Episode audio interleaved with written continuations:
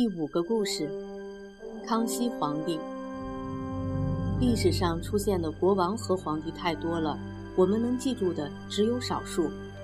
他们要不是太坏，坏的令人咬牙切齿，就是有很特殊的表现，让人难忘。下面要告诉你的，就是一位表现非凡的统治者。清人入关以后，第一位皇帝年号叫顺治。历史上称他为顺治皇帝，接替顺治皇帝的是年号叫康熙的皇帝。康熙年龄幼小，所有的国家大事都由大臣代为办理。其中有位叫鳌拜的大臣，是勇猛的巴图鲁出身。巴图鲁是满洲语，意思是指武艺高强、孔武有力的勇士。他在朝廷的势力很大，非常跋扈。从不把小皇帝放在眼里，他要所有人都听他的。康熙虽然是皇帝，可是一点也不能随心所欲，觉得非常受憋气。不过他不像一般的孩子那样，受了委屈就闹脾气，因为他知道自己连闹脾气都不能随心所欲，否则会有危险。直到十四岁那年，他终于想了个办法。找来一群年龄相仿的孩子，经常在宫里练习摔跤的游戏。鳌拜见他们整天打闹嬉戏，也就没起什么戒心。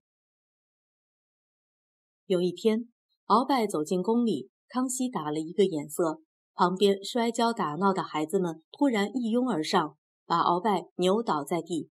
鳌拜还以为是跟他闹着玩，想要斥责时，孩子们已经把他牢牢地捆了起来。小皇帝一脸肃杀地下达指令，将鳌拜终身监禁，并且严厉惩罚了鳌拜的同党。打那时起，谁也不敢把他看成是小孩子了。不在他二十二岁时，还有一个人认为他少不更事。这个人就是当年打开山海关让清军进来的大将吴三桂。他是汉人，但拥有很大的势力，因为清朝为了酬谢他。就把他和另外两位汉人降将，分别封为三块领土的王，合称三藩。藩就是指王国领地的意思。吴三桂知道清朝皇帝对他是有戒心的，可是他想试试看，如果自己提出年老退休的意思，皇帝是假装未留呢，还是真的会撤掉他的王位？没想到康帝立刻，康熙立刻决定撤藩。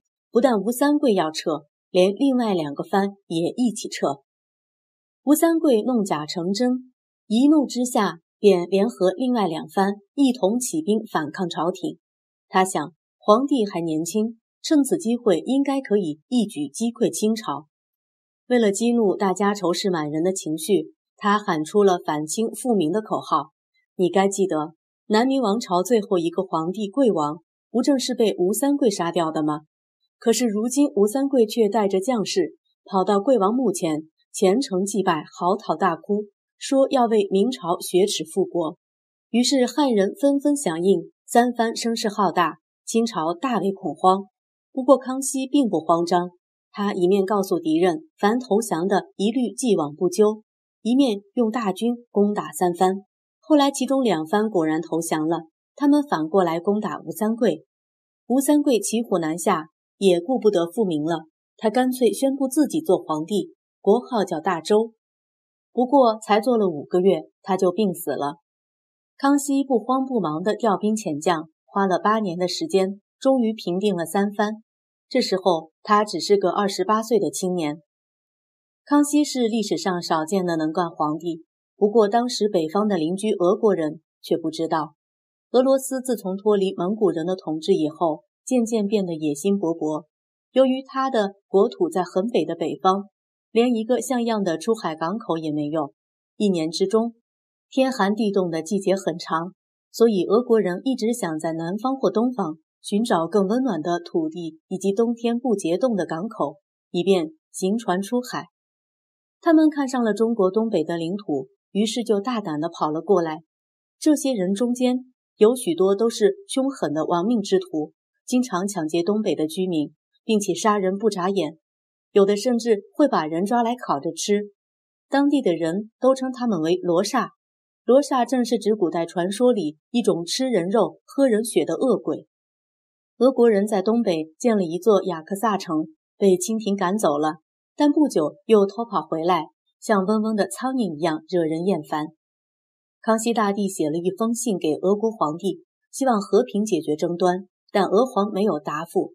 于是康熙派兵攻击，俄国人被打得受不了，只好答应谈判。双方在边界一个叫尼布楚的地方展开了唇枪舌剑。俄国代表想多占领些土地，回去好向俄国领赏，可是清朝代表绝不肯让步，而他又怕谈判破裂，回去无法交差。正在一筹莫展的时候，忽然发现清朝代表团里的翻译人员前来拜访，他们马上热情接待。原来清朝方面没有谁懂俄语。康熙只好派了两位西方的传教士帮助双方的翻译工作。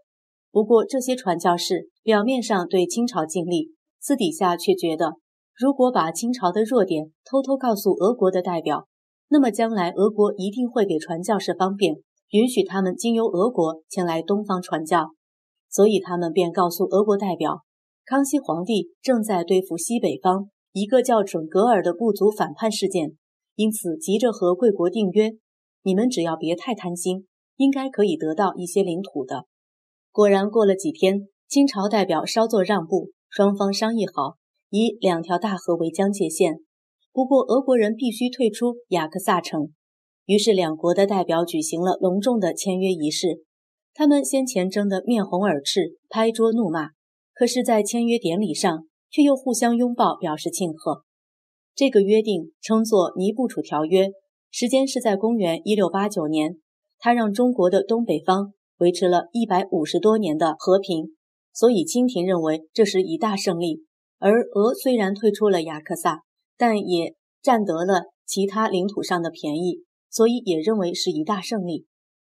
康熙解决了东北领土问题，接着立刻挥兵往西北，征伐一个由突厥族组成的准噶尔汗国。这汗国非常凶猛，从前明朝的英宗皇帝还曾经被他们的祖先活捉过呢。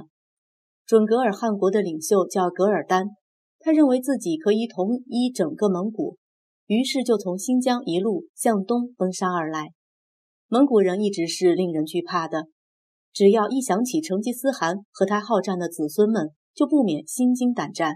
但如今他们的子孙分成几个部落，总是互相争吵。一点也没有能力对抗噶尔丹。在一连吃了几场败仗后，蒙古人觉得自己只有两条路可以选择：一个是复归于俄国，请求俄国保护；一个是复归中国，请求清廷保护。后来他们一致决定，由于他们信奉佛教，而俄国人不信佛教，况且俄罗斯人的衣服奇形怪状，而且中国人信佛，穿的衣服看起来像神仙一样好看。依靠他们一定比较愉快，因此便投向了清朝。康熙派出大军攻打噶尔丹，两军相遇，噶尔丹在旷野上将一万头骆驼捆住脚卧在地上，围成一座驼城，以阻止骑兵冲锋，而他的军士则躲在驼城里射箭。不过清军以大炮不断轰击驼城，噶尔丹溃不成军，终于败北逃亡。为了收服盟军。康熙大帝亲自召集蒙古各部族王公开会，他能用娴熟的蒙古语来交谈，并且当众表演骑射，连发十箭，九箭命中靶心，博得蒙古王公的信服。后来，他率军彻底消灭了噶尔丹，噶尔丹走投无路，服毒自杀。从此，漠北那片一百八十万平方公里的广大领土都纳入了中国的版图。